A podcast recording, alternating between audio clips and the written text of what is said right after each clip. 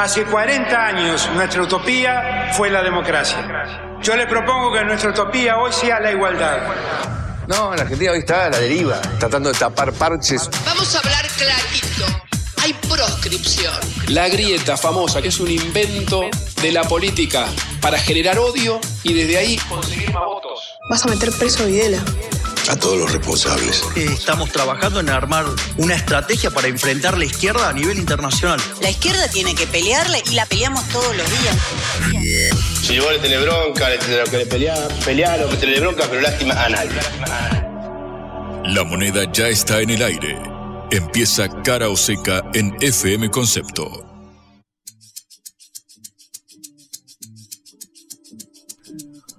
Buenas tardes a todos los oyentes en esta edición de Cara o Seca, esta producción especial de la Agencia Internacional de Noticias Sputnik en la hora del regreso. Los saluda Patricia Lee y Juan Lema que me acompaña. Ahora, Juan. Muy buenas tardes, eh. Qué lindo saber que ya eh, arrancamos habiendo tachado un día del calendario semanal, ¿no? Es martes, ya es otra la energía que surca a la ciudad de Buenos Aires y a todo eh, el país, así que por más que haya problemas, por más que esté complicada la cosa, yo personalmente arranqué con una sonrisa diciendo, eh, mira, de la nada, Tuki, ganamos un día, un día no laborable. Y ya casi se nos acerca también la primavera, porque ya empezamos a descontar los días que nos faltan para que comience la primavera. Son todas buenas noticias, o quizás no tanto, Patri. Y no, bueno, siempre hay que estar analizando la realidad argentina. Eh, por ahí tenemos que estudiar primero lo que dicen los candidatos, porque tenemos la concienzuda obligación de votar dentro de un mes exactamente, prácticamente en un mes, ¿no? Sí, en dos meses, claro. Estamos 22 de agosto, el 22 de octubre. El 22 de octubre. Bueno, o sea, tenemos dos meses para pensarlo. Ya prácticamente el país ha hecho ya decisiones importantísimas, pero de cualquier manera eh, tenemos que estudiar las propuestas. Eh, por ejemplo, Javier Milei habla eh, de cómo van a ser las relaciones internacionales de la Argentina, que va a privilegiar a Estados Unidos, Israel. Bueno, tenemos que ver eso, las cifras del comercio con Argentina, con otros países, qué es lo que nos conviene.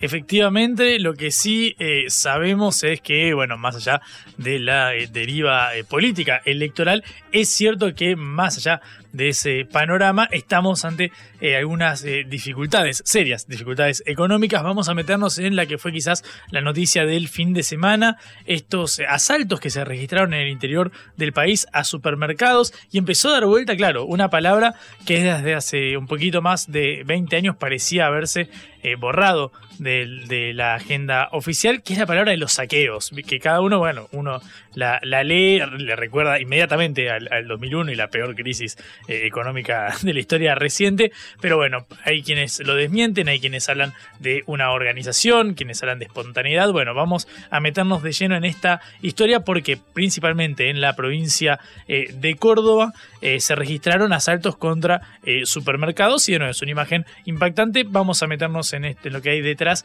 de esto y la situación sobre todo en los barrios más vulnerables. Y luego eh, analizaremos los resultados electorales en Guatemala, donde, bueno, ha ganado Bernardo Arevalo. Es una noticia eh, que parece terminar con el, un gobierno que estaba mucho más volcado a la derecha, como el de Alejandro Yamatei, así que estaremos analizando esos resultados. Y también hablando de resultados, son los que busca el ministro de Economía Sergio Massa en Washington, en Estados Unidos, en sus reuniones con distintas autoridades de distintos organismos, principalmente la que más eh, importa a estas alturas es la del Fondo Monetario Internacional, para ver si llegan los eh, desembolsos, los dólares frescos, e incluso también para pagarle al propio fondo, ¿no? Por supuesto. Pero claro, es un Sergio Massa que además además del rol de ministro de Economía, tiene el rol de candidato. Vamos a meternos en los movimientos que hubo en estos últimos días para empezar a eh, entablar diálogos, eh, reuniones, la famosa rosca política para intentar ver cómo se convence a aquellos que quizás optaron por otro candidato para, bueno, que venga a Unión por la Patria. Esa es la estrategia de eh, Sergio Tomás Massa. Vamos a meternos en estos diálogos y reuniones de los últimos días para ver qué deparará a la estrategia oficialista de Unión por la Patria. Empezamos nuestro programa. Cara o seca de Sputnik en concepto FM 95.5.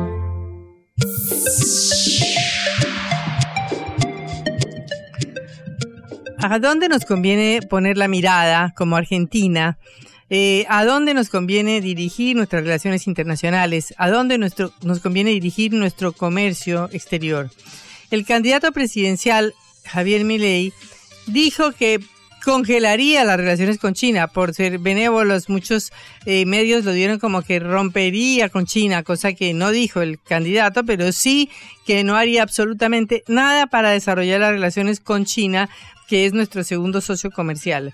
Y también dijo que eh, eliminaría el Mercosur, es decir, que eh, cortaría, de hecho, una relación comercial con Brasil, que es el primer socio comercial de la Argentina. Estas propuestas de política exterior son tan radicales como todo lo demás que ha hecho, ha dicho el eh, candidato Javier Milei en otros rubros, como dolarizar la economía o como eliminar el Banco Central, eliminar el CONICET, el Consejo de Investigaciones Científicas y Técnicas, privatizar la educación, privatizar la salud. Bueno, eh, son muchos anuncios que ha ido haciendo el candidato Milei, pero en materia de política exterior ha dicho categóricamente que su unión estratégica es con Estados Unidos y con Israel. Con Israel puede ser una cuestión religiosa, el candidato está eh, muy juicioso estudiando las raíces del judaísmo, dice que le gusta muchísimo, pero bueno, una cosa es que uno tenga una afición por una religión o algo y otra cosa es que las relaciones de un país, las relaciones comerciales internacionales de un país se muevan por otros criterios distintos que sean los de las eh, relaciones económicas, los de las relaciones comerciales, los de la eh, objetividad y los que más le convengan al país, no necesariamente qué criterios religiosos eh, tiene un presidente. Eh, de manera que, analizando lo que dice Milei, es interesante analizar las cifras de comercio internacional o de comercio exterior argentina, porque en el año 2022, de un total de 120 mil millones de dólares de exportaciones e importaciones, del total de eso, el Mercosur se convirtió en el primer socio comercial, o ha sido el primer socio comercial del país, con 35 mil millones de dólares más o menos de comercio, China, el segundo, con 25 mil millones de dólares. Es decir, entre Mercosur y China, 35% de todo el comercio exterior argentina, lo cual Milei dice que congelaría o eliminaría, eh, depende del término que use en cada ocasión. Y después lo que sería el comercio internacional con los países eh, que Milei propone como los fundamentales para él, como ser Estados Unidos, eh, el comercio exterior de la Argentina con Estados Unidos o con el bloque de Estados Unidos, México, Canadá, eh, fue eh, sumado en total de 25% para la Argentina. O sea, estuvo por debajo de lo que sería el comercio de la Argentina con los bloques de Asia que y de, Asia, de China y del Mercosur. Esto para decir que eh, la relación fundamental de Argentina con el comercio internacional ha sido en los últimos años con China, con Brasil, con el Mercosur y con el Asia, y no con Estados Unidos. De hecho, con Estados Unidos, la relación comercial o las, las exportaciones argentinas a Estados Unidos fueron de 6.600 millones de dólares, es decir, un 8.9% del total de las exportaciones argentinas. Pero si medimos los valores totales del comercio argentino, entre lo que Argentina le exporta a la India, al Medio Oriente, al Magreb, a Egipto, a los otros países de América Latina, de Centroamérica y a lo que se llama ASEAN, que son los países del sureste asiático, todo esto da más o menos el 60% de las exportaciones argentinas. De manera que hay que analizar qué quiere decir tener una relación estratégica con Estados Unidos. Porque, como todos sabemos, la, economía de Estados Unidos y la de Argentina no son complementarias. De hecho, son de los mayores exportadores de granos del mundo ambos, es decir, compiten, no se complementan. Y con la Unión Europea tenemos un problemita, y es que la Unión Europea no quiere firmar un tratado de libre comercio con el Mercosur porque está protegiendo a sus propios agricultores. De manera que, eh, ¿cuál es la orientación que debería tener el país en materia de política exterior? Bien, eh, siendo bien pragmáticos, no siendo ideológicos, no, no analizando las cosas desde el punto de vista de las eh, posiciones políticas o de las posiciones religiosas de un candidato u otro que pueda llegar a la presidencia de la República. En el caso de China, por ejemplo, las exportaciones de la Argentina se incrementaron 46% en los últimos 10 años. El intercambio total comercial con China creció 65% entre los dos países. Pero esto se repite entre todos los países de lo que ya yo decía que se llamaba el ASEAN, Brunei, Camboya, Filipinas, Indonesia, es decir, el sureste asiático, donde en los últimos 10 años las exportaciones argentinas crecieron 75% y en el caso de la India crecieron 269%. O sea, todo lo que son exportaciones al Asia, al sureste asiático, a India, China y el ASEAN, subió del 13% en el 2012 a 23% el año pasado. De todo esto es importante verlo porque lo que fue las exportaciones hacia la Unión Europea se mantuvieron prácticamente en el mismo lugar o cayeron. Y de esta manera podemos decir que nuestro comercio con la parte norte del mundo, con Estados Unidos y con la Unión Europea es estático y no se desarrolla, mientras que se desarrolla enormemente el comercio que la Argentina mantiene con lo que podríamos llamar el sur-sur o el sur global. Entonces, ¿hacia dónde dirigir nuestras preferencias en política exterior? Ya lo decíamos hablando el otro día con eh, sobre los BRICS, porque decíamos, bueno, eh, hay un bloque que está creciendo que tiene el cuarto más o menos de la producción mundial y el 40% de la población mundial. Ese bloque, que es el BRICS, es el bloque más dinámico en términos de economía, en términos de crecimiento y en términos del comercio de Argentina, porque, como les decía antes, si a ese comercio que hacemos con los los países del bloque asiático sumamos lo que hacemos con el Mercosur, con Brasil y con América Latina, nos da el 63 3, 64, 65% de todo el comercio exterior de Argentina.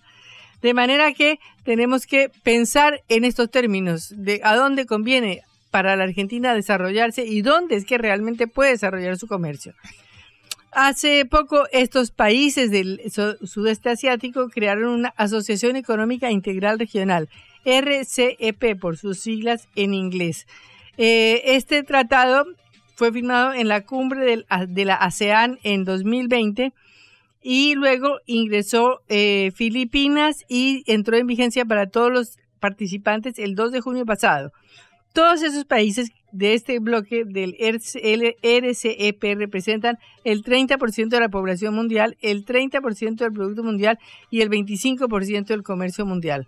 De manera que, como decía antes, mientras que las exportaciones a los Estados Unidos representaron el 8.9 total de las exportaciones, siendo muy alto porque no se daba un, un crecimiento tan importante de las exportaciones con Estados Unidos desde 2006, pero que es realmente muy bajo en relación con el máximo que tuvieron en los años 90, que fue casi del 17-18%. O sea, hay una caída a la mitad, por lo menos, de la histórica, eh, de las históricas exportaciones de la Argentina hacia Estados Unidos y hay un crecimiento enorme de las exportaciones de la Argentina a los países del sur y del sudeste asiático. De manera que eh, para hablar del programa de Milei y para hablar de lo que conviene a la Argentina, siendo eh, muy pragmáticos, siendo eh, fijándonos en los verdaderos intereses comerciales reales del crecimiento de la economía argentina, hacia donde tenemos que mirar es hacia el sur global y no hacia el norte, donde todos nuestros intereses o se han bajado a la mitad o son por lo menos estáticos o mucho no nos quieren como en el caso de la Unión Europea. Blanco o negro, sí o no, a favor o en contra. Sputnik para la pelota para reflexionar.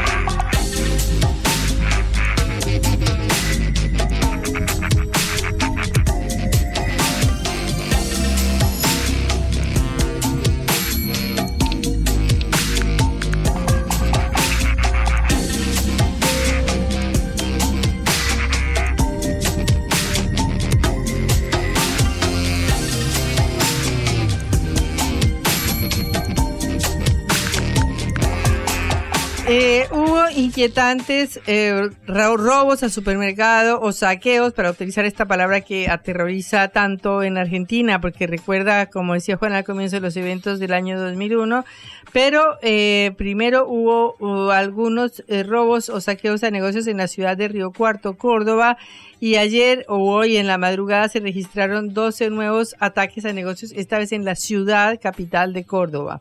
Eh, según eh, lo que informa la prensa, fueron detenidas 23 personas eh, y aparentemente esto ya eh, reprodujo lo que había pasado en la provincia de Mendoza y en la provincia de Neuquén. Esto sucedió y por supuesto que generó un temor en toda la estructura política y también se eh, extendió el temor a la ciudad de Buenos Aires, donde según dicen, donde según informan los diarios, en distintas localidades eh, los comerciantes bajaron las persianas, como por ejemplo en el barrio mayorista tradicional de la capital argentina, que es el barrio de Once, en el barrio de Flores y en algunos barrios del conurbano o municipios del conurbano como José C. Paz. Eh, el gobierno también eh, manifestó su preocupación. Por supuesto que esto todo se interpreta en clave electoral. Algunos dicen, le echan la culpa a Juntos por el Cambio y a Javier Milei. Otros, al contrario, dicen que el gobierno estaría permitiendo esto para asustar a la población. De cualquier manera, eh, es un síntoma de que hay un importante malestar social, más allá de, el, em, de la dimensión que tengan los hechos y de que no haya pasado realmente nada en la ciudad de Buenos Aires, por supuesto. Estamos en línea con Ernesto de Aragón, fiscal de instrucción de la ciudad de Córdoba, para averiguar qué ha sucedido. Ernesto de Aragón, eh, señor fiscal, un gusto saludarlo desde Caroseca, Patricia Lee y Juan Lechman. ¿Cómo le va? Buenas tardes, mucho gusto. Eh, bueno, quisiéramos saber cuáles fueron los hechos y qué, cuál es la investigación que está en curso. Eh, bueno, alrededor de las 20, 21 horas del día de ayer, en Barrio Los Granados, acá en la ciudad de Córdoba, comenzó un grupo de 10 a 12 personas que quisieron ingresar a un comercio para sustraer eh, artículos, este, mercadería. Eso generó un operativo policial donde hubo tres detenidos y un- escasas horas después de ocurrir este primer incidente, unas dos o tres horas, comenzaron mm, eh, posiblemente con un efecto contagio o no, no sabemos bien todavía, una serie de incidentes que se extendieron desde la Hola, estábamos hablando con el fiscal eh, de Córdoba, el fiscal Ernesto de Aragón, sobre la situación que sucedió ayer, donde parece que hacia la tarde o noche hubo como un efecto contagio, dice él, de lo que había pasado ya en Río Cuarto. Efectivamente, después se registraron en la ciudad capital de la provincia homónima, en eh, Córdoba. A mí lo que me interesa ver con el, con el eh, fiscal, con el funcionario, es ver primero si hay antecedentes de estos hechos eh, delictivos, porque a ver, si alguien lo atribuye a la inflación o la situación social y demás, es cierto que venimos en un franco eh, deterioro. El hecho de que eso se traduzca en un evento delictivo, como vos decías, la palabra saqueos, que nos suena al 2001, ya estamos hablando de otra cosa absolutamente eh, diferente. ¿Sabes, Patri? Que antes de venir al programa estuve hablando con referentes sociales, vos mencionabas el conurbano eh, bonaerense, lo hablamos con Carlos Pagni, recordarás la nota cuando él decía, bueno, estos eh, fenómenos suelen registrarse sobre todo en eh, el, conurbano de la capital del país. Bueno, yo estuve hablando con referentes sociales que me decían que hasta ahora no hay nada parecido a eso en Buenos Aires, por eso es, eh, hay que ser cauteloso cuando uno usa la palabra saqueos, no por la palabra en sí, sino por lo que, a lo que remite cuando estamos eh, hablando de la historia reciente del país. Estábamos hablando con Ernesto de Aragón, el fiscal de instrucción de la ciudad de Córdoba. Sí, el fiscal parece está que ahí. ya retomamos. Hola. Hola. Ah, sí. Sí. Ya, ah, No sé hasta dónde se pudo escuchar, yo como le, que decía, le reitero. Que había habido alrededor de ayer hacia la noche eh, estos ataques a supermercados o a comercios de la ciudad de Córdoba. Claro, bueno, este, el primero se inició como a las 20, 21 y después a partir de la medianoche tuvimos una seguidilla eh, de incidentes muy similares en distintos puntos de, la capital, eh, dándose unos 10 hechos aproximadamente que determinaron la detención. Hoy se decretó la detención de 19 personas, entre los cuales hay cuatro menores, digamos, por todos estos hechos. Eh, han sido ataques algunos lograron ingresar a los comercios, otros este, la policía llegó en el momento que se estaban cometiendo y pudo evitarlos, pero en general han sido a los supermercados y a comercios menores. Eh, fiscal, recién eh, repasábamos los, los eventos. Em, quiero preguntarle la cantidad de personas involucradas que hubo hasta, hasta el momento en estos eh, casos, la edad, si, si tienen registro de esta, de esta información, porque pareciera ser un carácter importante, digo, por el fenómeno social más allá de, la causa penal. Bueno, sí, si bien hay 19 personas detenidas, en realidad los partícipes de este hecho han sido muchos más, ¿no es cierto? Hemos tenido en estos 10 episodios, había algunos casos en los que participaron 10 personas, otras 20 personas, en otro un supermercado hubo 30, en otros se está tratando de determinar cuántos han sido, pero han sido grupos de personas, siempre eh, grupos eh, de, de, distintos individuos, digamos, así que han formado parte de, estos, de estas agresiones, de estos ataques a los comercios, una gran cantidad de personas. Mm. ¿Tiene usted eh, eh, recuerdo de un antecedente eh, del último tiempo, de, un delito similar a, este? Digo, por, las características, es bastante particular este, este asalto, digamos, en, Córdoba. ¿Tiene usted memoria de esto? Sí, sí. Córdoba quedó muy sensibilizado porque nosotros tuvimos hace unos años atrás, tuvimos, no sé si usted recuerda, un paro policial en el que, bueno, hubo una un par de días en los que hubo saqueos muy importantes en toda la, en toda la ciudad. Este, hubo en esa época muchos detenidos que en definitiva bueno, terminaron yendo a juicio y demás, pero sí, eh, tenemos ya una, una mala experiencia, inclusive después del 2001, esto, esto ha sido hace unos años atrás, en la que ha quedado bueno, parece que tenemos muy buena suerte hoy con la comunicación con la ciudad de Córdoba. Pongamos, pongamos eh, contexto, recién el fiscal que ha eh, alegado, ahora le iba, a preguntar para verificar, a los paros policiales del año 2013, justo hace 10 años, que también marcaron cierto antecedente, antecedente entre la relación entre Córdoba y el gobierno eh, nacional, hubo un tema con el envío de, fuerzas de seguridad y demás, pero es algo que estaremos preguntándole también al fiscal en caso de que retomemos eh, la comunicación.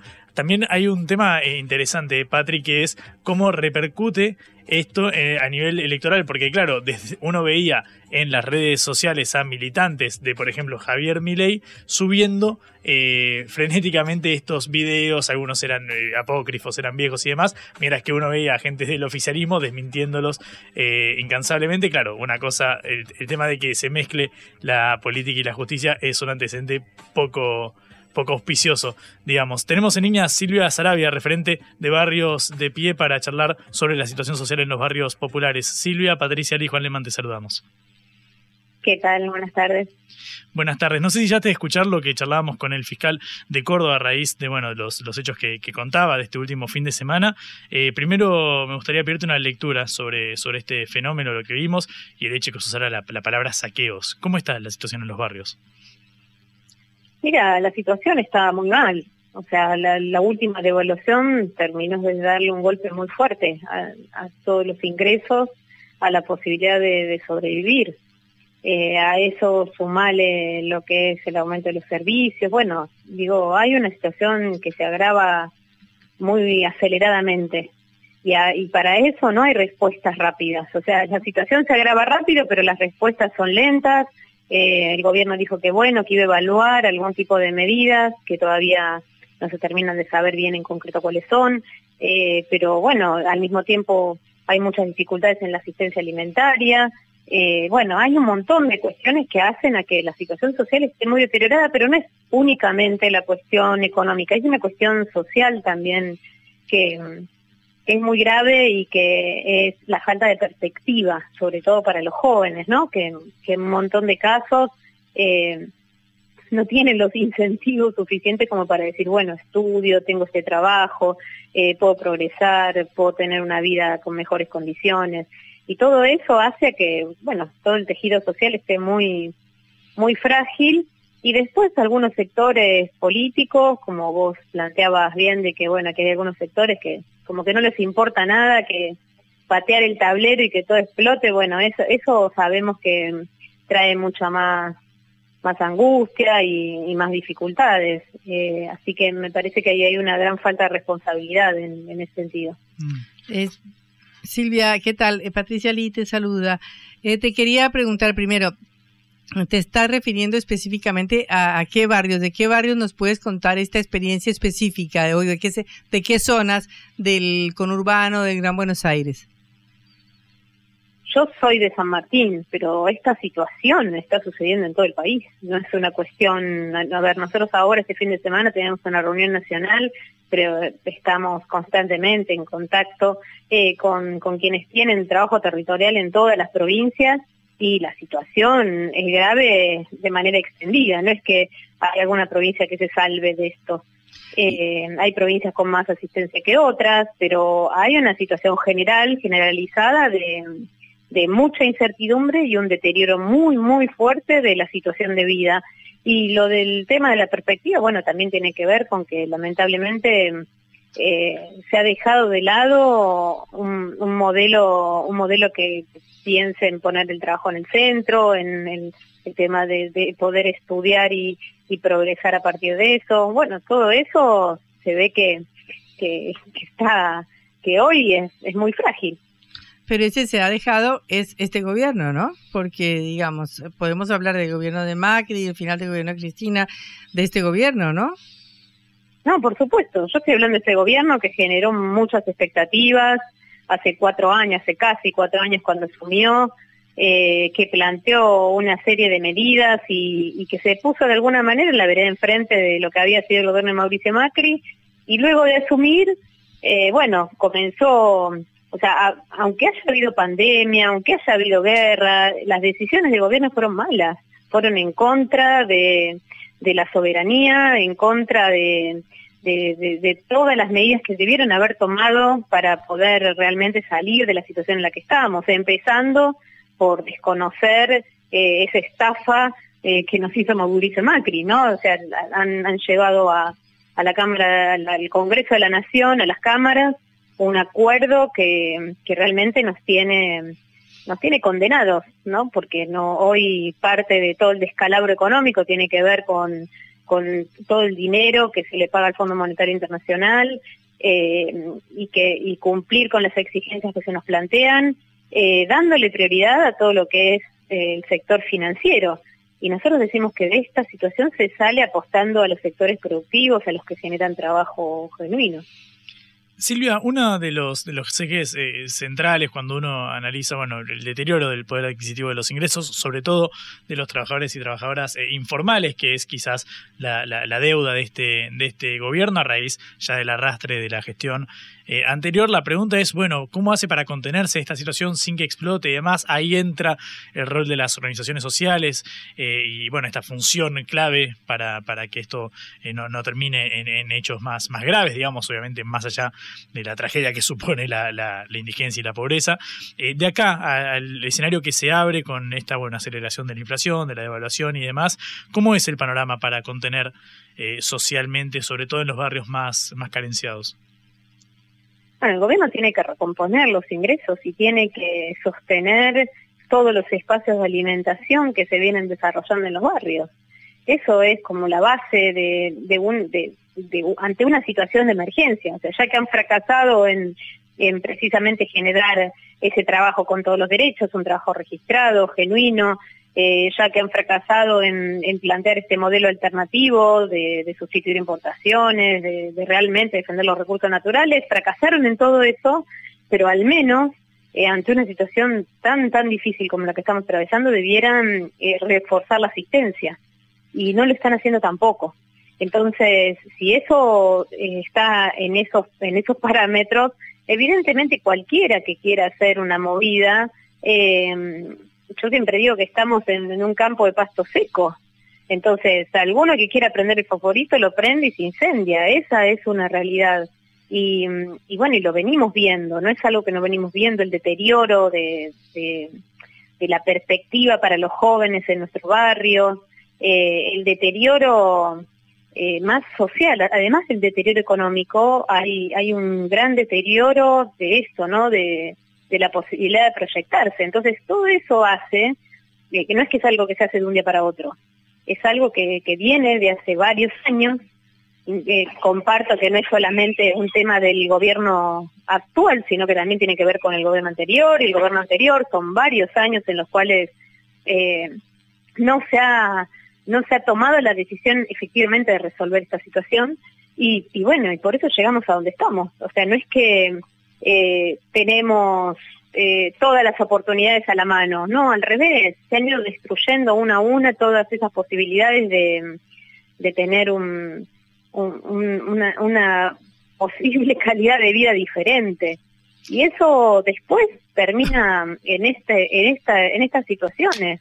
Eh, por supuesto, insisto, hay algunos sectores a los que mm, les parece, hasta te diría, eh, gracioso porque lo celebran, que, que, estemos en una situación como la que estamos. Es muy triste la situación que estamos atravesando, es de mucha angustia para un montón de familias, ni qué hablar para las personas mayores, los que dependen de una, de una jubilación. Eh, bueno, UNICEF ya dijo ya hace más de seis meses que teníamos un millón de niños y niñas que solo comían una vez al día. Esa situación ha empeorado en estos meses.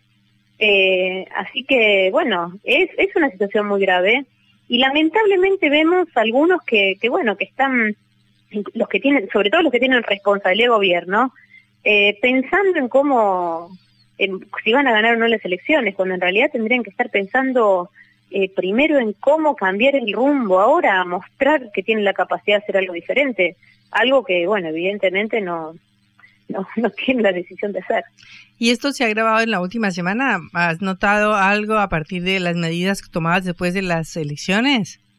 Sí, sí, se agravó muchísimo, por, o sea, es directamente proporcional al tema del aumento de los precios de los alimentos, fundamentalmente pero no solo de los alimentos, de los alimentos y un montón de cosas más, porque bueno, también el tema de los servicios es otra cuestión que, que pega muy, muy duro.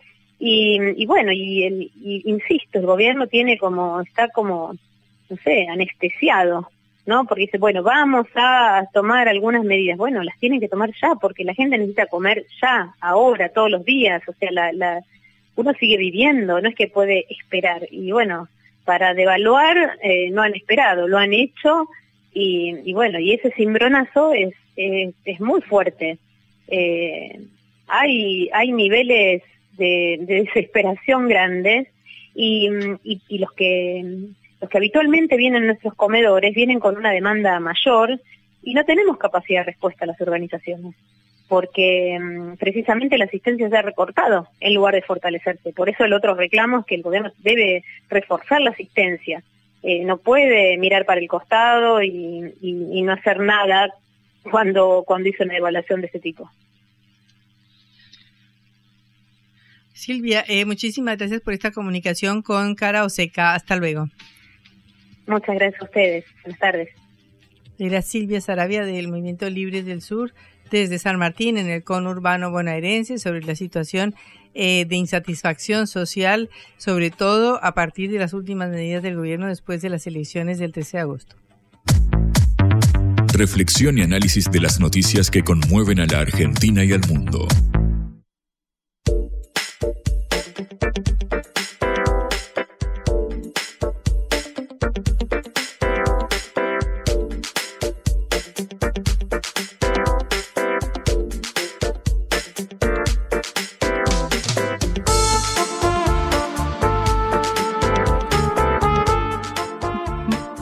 El ministro de Economía y candidato de Unión por la Patria está en Estados Unidos porque se supone que se tiene que reunir el board del FMI mañana, se supone, y acordar o informar el acuerdo para este nuevo acuerdo de facilidades extendidas o esta modificación del acuerdo con Argentina. ¿Qué pasa, Juan? Efectivamente, Patri, más estás eh, manteniendo reuniones con eh, autoridades de distintos organismos multilaterales del crédito. Centralmente la más ansiada es la que tendrá lugar con Cristalina Georgia la directora gerente del Fondo Monetario. Lo cierto es que el eh, ministro también es candidato y se refirió a eh, la propuesta de quien saliera más votado como candidato único y como espacio político en las eh, primarias. Javier Milei, el libertario de la libertad, avanza y habló sobre la que probablemente sea la consigna em, emblema, la insignia de eh, Milei vinculado a esta reforma económica que iría hacia la dolarización de eh, la economía argentina. Escuchar lo que dijo Massa cuando le preguntaron cómo se toman en Washington, en Estados Unidos, la propuesta de Milley. Que alguien prometa que va a construir la economía usando la moneda de ellos, ¿no? Les suena raro que alguien se comprometa a darle a los argentinos la moneda que no es de los argentinos, sino que es la de Estados Unidos. Pero bueno, supongo que eh, algún permiso o alguna charla habrán tenido quienes hoy le ofrecen a los argentinos dolarización para poder usar los dólares en la Argentina. Entiendo que no será solo un cuentito electoral, sino que tendrá algún correlato de charla con la Reserva Federal de Estados Unidos o con el Congreso de Estados Unidos. Le suena raro, dice Massa, que anunció el desembolso de fondos por eh, algo más de 1.300 millones de dólares por parte del Banco Interamericano de Desarrollo, el BID, y del eh, Banco Mundial. En un ratito nos metemos en el plano político, el plano partidario, la campaña que enarbolará el ministro de Economía para intentar seducir a un electorado que claramente le dio la espalda al oficialismo en las primarias. La vuelta al mundo en la vuelta a casa.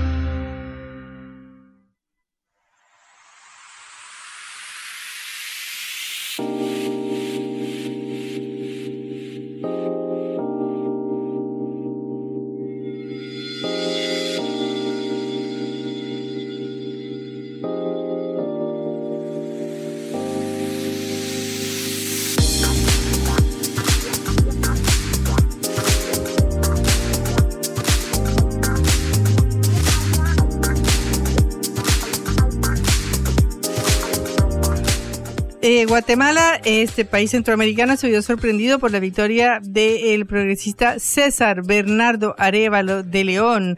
Eh, que ganó las elecciones presidenciales con el 58% después de que se habían escrutado el 98% de los votos. De esta manera le ganó a su rival, la ex primera dama Sandra Torres. Y así eh, Arevalo se convirtió en el favorito al ser considerado el candidato anticorrupción del movimiento del partido político llamado Semilla, que ha sido impulsado esencialmente por jóvenes y por intelectuales fundado por él y otros en 2015. Esto decía Arevalo después de su triunfo. Aceptamos con mucha humildad esta victoria que nos ha dado el pueblo de Guatemala. Las urnas se han expresado y oficialmente el Tribunal Supremo Electoral con el 93.62% de las actas escrutadas nos ha reconocido los resultados y lo que el pueblo grita es basta ya de tanta corrupción.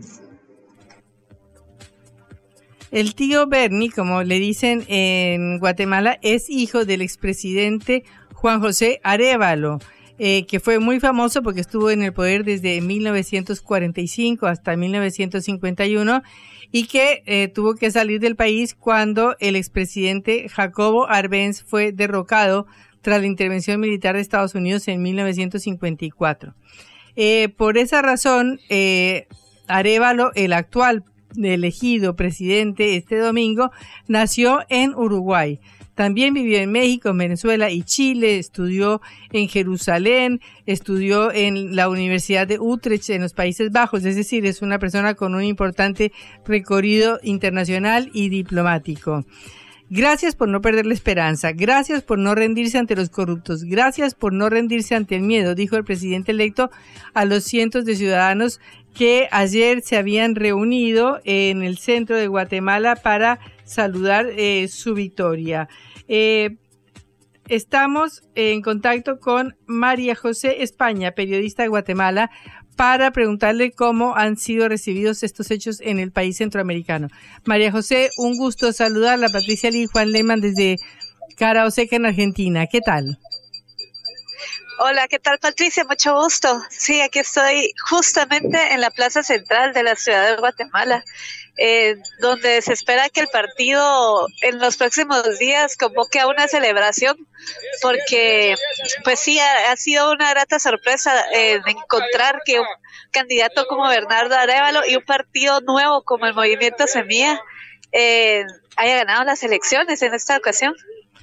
Bueno, ¿cómo se siente, digamos, la derrota de Sandra Torres? No sé si ya reconoció, hasta hace un rato que yo leí los diarios no había reconocido la derrota. no, no ha reconocido la derrota hasta el momento. Es tercera ocasión que ella pierde las elecciones. Eh, ella ha sido percibida como una candidata pues ya bastante desgastada, aunque el partido que representa, que es la Unidad Nacional de la Esperanza, es un partido de los más consolidados en el país. Eh, es muy fácil ver aquí en Guatemala que un partido nace para las elecciones y muere para después, al perder. En esta ocasión, Sandra Torres ha logrado mantener el partido durante 15 años, siempre siendo la candidata presidencial, tiene bases consolidadas en el interior de la República, pero aún así eh, no logra ganar la presidencia. Y esta ha sido su tercera derrota, está manteniendo silencio, pero también estamos en espera de qué movimientos se puedan generar desde la UNE porque no, no creemos que sea tan fácil aceptar los resultados y se están moviendo por otro lado desde el Ministerio Público acciones para investigar al Tribunal Supremo Electoral y al movimiento Semilla que en el fondo lo que quieren hacer es cancelar el partido y si llega Bernardo a la presidencia que no llegue con un partido político.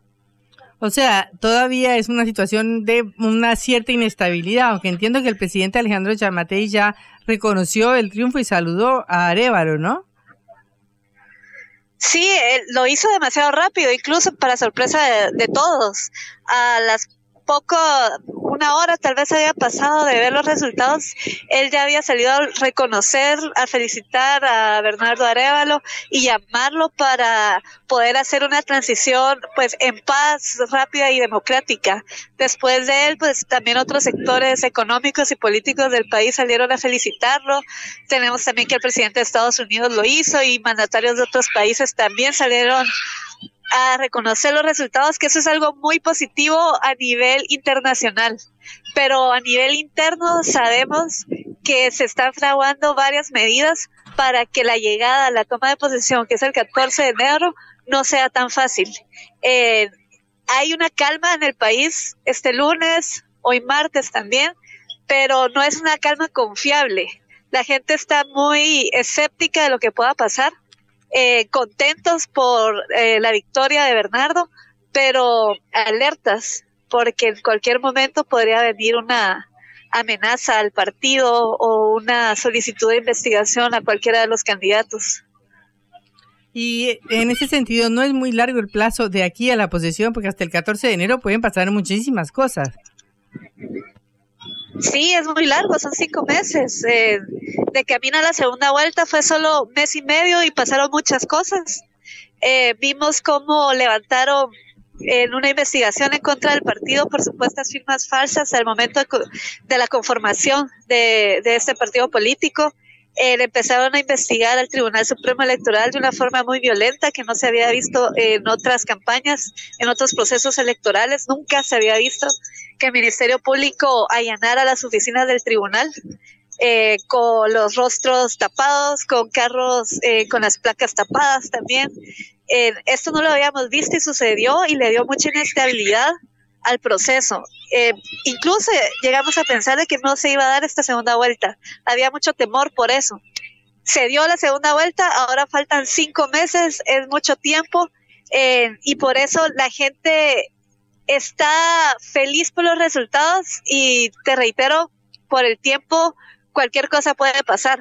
Periodistas, políticos, el propio partido está tenso y preparándose para cualquier amenaza legal, porque por ahí van las, las estrategias, buscar formas legales de poder cancelar al movimiento Semilla, que en estas elecciones quedó como la tercera fuerza en el Congreso, porque también se lograron consolidar con muchas diputaciones, algo que no se esperaba. Ellos vienen de ser una pequeña bancada de siete diputados y ahora ganaron 24 diputaciones en el Congreso y son la tercera fuerza política más grande.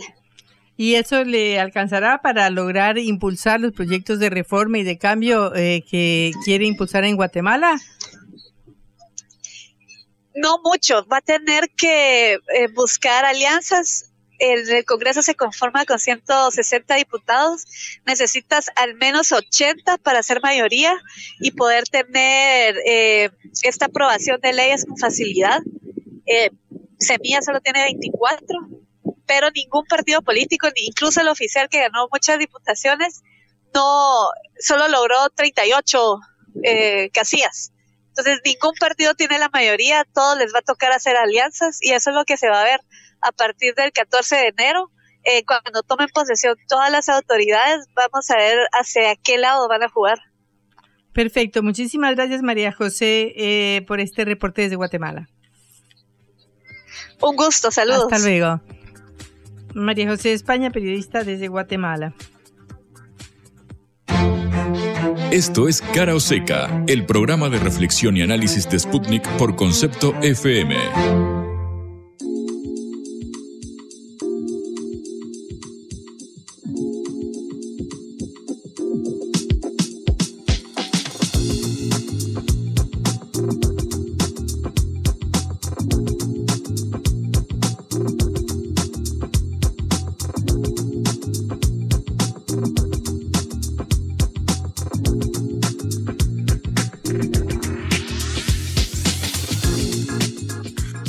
Se está tejiendo eh, la verdadera campaña electoral, porque hasta ahora todo fue un ensayo con las PASO y el 22 de octubre tendremos las definitivas. En ese sentido, los eh, candidatos se están posicionando porque todos tienen que hacer una campaña mirando cómo quedó conformado el panorama con estos tres candidatos fundamentales eh, que han pasado, que son Sergio Massa, el ministro de Economía, Patricia Bullrich de Juntos por el Cambio y Javier Milei por la Libertad Avanza. ¿Cómo se está posicionando el ministro candidato, Juan? Bueno, Patri, la verdad es que, claro, como bien decías, se vio esta elección de tercios de la que tanto veníamos hablando antes de las elecciones, obviamente con sorpresas que yo al menos no vi venir, que es que Milei ganara, que el oficialismo terminara tercero, que Juntos por el Cambio terminara segundo, otra sorpresa e interesante. Lo cierto es que, claro, ahora se perfila la estrategia de cara a las eh, generales, la apuesta claramente de eh, Unión por la Patria, aún ante la adversa situación económica, bueno, consiste en llegar al balotaje, llegar a la segunda vuelta, es decir, quedar segundo ante una eventual eh, un eventual primer lugar de Javier Milei, que ratificando lo sucedido en las primarias, es decir, que desplace a Patricia Burrich de aquel lugar. ¿Cómo se da esto? Bueno, básicamente optando por una polarización directa con eh, Milei, tratando de borrar del mapa a Burrich. Lo dijo incluso el propio libertario la semana pasada, lo contábamos en una entrevista con Alejandro Fantino, que dijo, Burrich es mi segunda marca, el que quiere votar el cambio realmente me vota a mí para votar una segunda o tercera marca, bueno, ahí tiene a Juntos por el Cambio, Juntos por el Cargo, le dice Milei que eh, destacarlo. Bueno, lo cierto es que eh, Sergio Massa, en una entrevista con el diario Clarín de este fin de semana, muy interesante, eh, la recomiendo, dijo el siguiente textual, que es lo que abrió todas estas dudas acerca de si finalmente se va a optar por esta vía, que pareciera ser lo más recomendado por consultores, que es ir a buscar a aquellos desencantados con el triunfo de Patricia Bullrich en Juntos por el Cambio. Recordamos, se impuso ante el jefe de gobierno porteño, Horacio Rodríguez Larreta, quien junto a sectores del radicalismo y demás, parecían exhibir un perfil algo más moderado eh, y quizás, bueno, quedaron desencantados estos votantes por el triunfo de Burrich. ¿Qué dijo Massa en la nota con eh, Clarín? Dijo, eh, hay que convocar un gobierno de unidad nacional más amplio, con radicales, con dirigentes peronistas que acompañaron a Horacio Rodríguez Larreta, con sectores independientes. Es decir, habla de ampliar esta alianza para intentar llegar a otros sectores. Uno de estos que, bueno, desde el peronismo, obviamente siempre hay distintas vertientes, lo hablamos acá, por ejemplo, la candidatura de Schiaretti, el gobernador saliente de la provincia eh, de Córdoba, la candidatura de... Eh, Moreno, por ejemplo, el ex eh, secretario de Comercio, bueno, son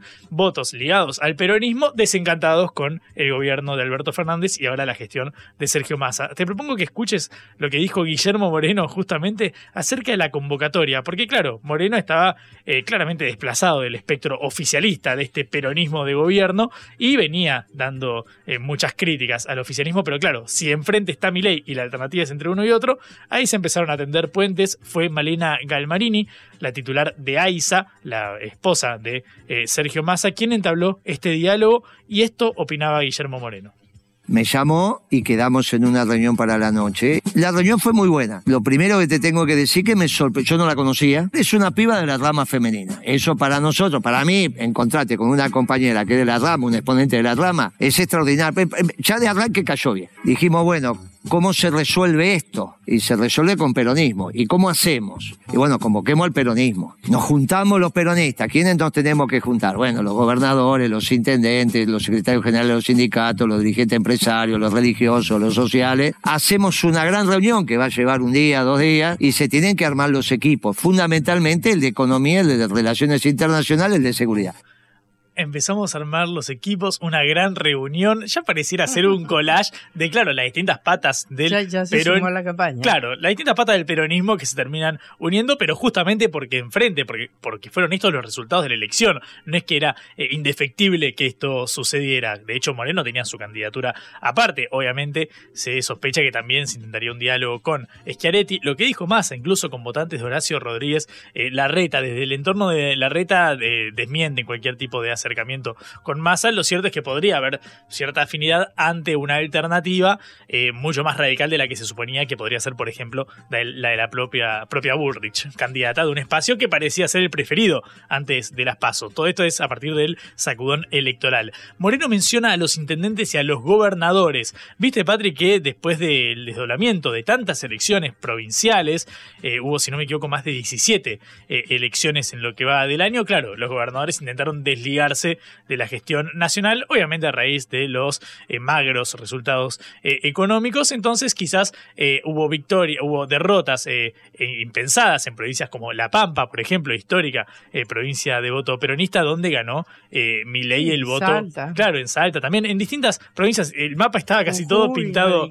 pintado de violeta por los colores de la libertad avanza. Efectivamente, bueno, a raíz de esto, ¿qué dice Moreno? Bueno, hay que convocar a los gobernadores. Y uno de ellos es Gildo Insfran, el gobernador de eh, la provincia eh, de Formosa, que decía esto cuando le preguntaban por el origen de Sergio Massa, los vaivenes que tuvo con Cristina Fernández de Kirchner, con el kirchnerismo, pero que ahora, claro, está al frente de la candidatura oficial. No tengan miedo, no tengan recelo del candidato, no importa que haya ido, que haya vuelto, no importa.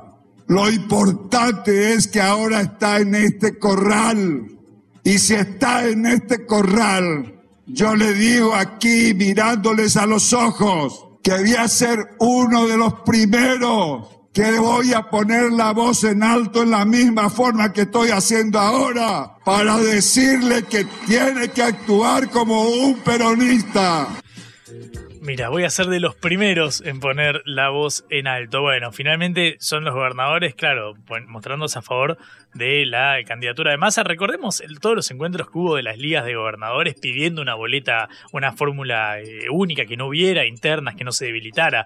Eh, el gobierno, claro, ahora lo que le piden es, muchachos, intendentes, gobernadores, empiecen a militar la, lista de Massa, porque si no, nos encaminamos a la que puede ser la peor eh, elección histórica del, del peronismo. Bueno, en este marco supervivencial está el oficialismo abroquelando a todas las distintas vertientes detrás de la figura eh, de Massa, lo cierto es que queda abierto el panorama para las sorpresas que pueda haber. De nuevo, repetimos que desde el entorno de la reta desmienten cualquier acercamiento con Sergio Massa. Lo cierto es que hay desencantados que quizás ante la deriva de la oferta electoral se inclinen por una posición que muestre candidato oficialista, exhibiendo mayor moderación.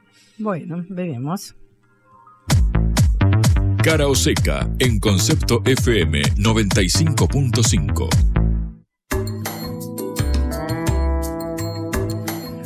Una buena para Argentina con ocasión de la reunión del grupo BRICS que está en este momento sucediendo en Johannesburgo, Sudáfrica. El presidente brasileño Luis Ignacio Lula da Silva, ya sabemos que el BRICS es el grupo del Brasil, Rusia, India, China y Sudáfrica. El presidente brasileño adelantó hoy que pedirá el ingreso de Argentina al mecanismo BRICS y dejó abierta también la posibilidad de comercial con Argentina en yuanes, la moneda china, al recordar que el gobierno argentino está preso por el préstamo otorgado con fines electorales por el Fondo Monetario Internacional durante el gobierno de Mauricio Macri. Lo dijo en un programa radial llamado Conversación con el Presidente, que se transmite semanalmente, y le dio un claro espaldarazo a la Argentina de cara a la cumbre de presidentes que está reuniéndose en este momento. Defiendo que nuestros hermanos de Argentina puedan participar de los BRICS Vamos a ver en la reunión si será ahora o en dos meses o en el futuro, pero es importante que Argentina entre a los BRICS. Brasil no puede hacer política de desarrollo industrial sin olvidar que Argentina es un país que tiene que crecer junto con nosotros, que tenga poder de compra. En este sentido, Lula reveló que ya conversó con su ministro de Economía, Fernando Haddad, sobre cómo Brasil puede desarrollar el comercio con Argentina utilizando los yuanes que el Banco Central argentino posee mediante este acuerdo de swap. Ahora mismo Haddad hablaba con Argentina y es posible que podamos ayudar a la Argentina teniendo como moneda de intercambio el yuan, hacer algo diferente, de la forma más serena, algo más maduro, más pragmático, puntualizó Lula, quien además eh, atacó duramente al FMI por utilizar una política de lo que él llamó cabresto. Es una palabra en portugués que era eh, un sistema de las capitanías portuguesas de la época colonial para someter a la población. En la crisis de Estados Unidos de 2008, el FMI no se manifestó, y cuando siempre lo hacen países pequeños, en América Latina y África se pone a opinar. El dinero hace que el país quede preso a la deuda. Vean la situación de Argentina, que recibió un préstamo por intereses políticos del FMI por 44 mil millones de dólares que fueron otorgados por Macri. Y bueno, hay quienes dicen que ese dinero era prestado por motivos electorales para que Macri ganara la elección y perdió. El que ganó fue Alberto Fernández, que es a quien le quedó la deuda y ahora la tiene que pagar, sumado a la sequía sufrida por Argentina que perdió 25% de su agricultura. Dijo todo esto Luis Ignacio Lula da Silva hoy, lo cual es muy importante para Argentina porque recordemos que hace muy pocos días cuando le preguntaron a el candidato que va primero en eh, posición hacia las elecciones de octubre, Javier Milei dijo que él eliminaría el Mercosur, es decir, pondría en total riesgo nuestra relación con Brasil, que es nuestro principal socio comercial y que está diciendo eso en este momento sobre la posibilidad de ayudar a Argentina a ingresar al grupo BRICS. Bueno, hemos, llegado al final de nuestro programa, son las 18, tenemos que cortar, tenemos que irnos, seguiríamos encantados, pero no podemos. Así que mañana continuaremos con nuestros comentarios de la, situación política nacional y con noticias para ver cómo se desarrolla esta situación económica, esta situación social y esta mm, campaña política que tiene ya una semana después de las PASO y que nos esperan todavía dos meses para terminar con la elección del 22 de octubre. Efectivamente, de todos modos, si te quedaste con ganas de más, Caro Seca, spundingnews.lat y ahí lo buscas y encontrarás estas voces y también, por supuesto, la operación a cargo de Celeste Vázquez y la producción y coordinación del envío con Augusto Macías. Nos vemos mañana, Patricia Lee. Ok, Juan Lemán, hasta luego. Chau. Vamos a hablar clarito. La guerra contra las drogas ha fracasado. Se ha producido un genocidio en mi continente. Tenemos nosotros que plantar una sola voz, y que América Latina, el Caribe, le diga a los Estados Unidos de Norteamérica, no más golpismo. Y se aplica lo que decía Tolstoy, un gobierno que no procura la justicia no es más que una banda de malhechores. Qué cosa rara que diga gracias a la vida a pesar del dolor, porque mi hija dio la vida sabiendo que había que cambiar. La vi ahí que, que brillaba, que sobresaltaba en ese estadio hermoso y no lo pensé y, y la fui a besar. La vida está llena de tropezones y de fracasos, pero es hermosa. Cara o seca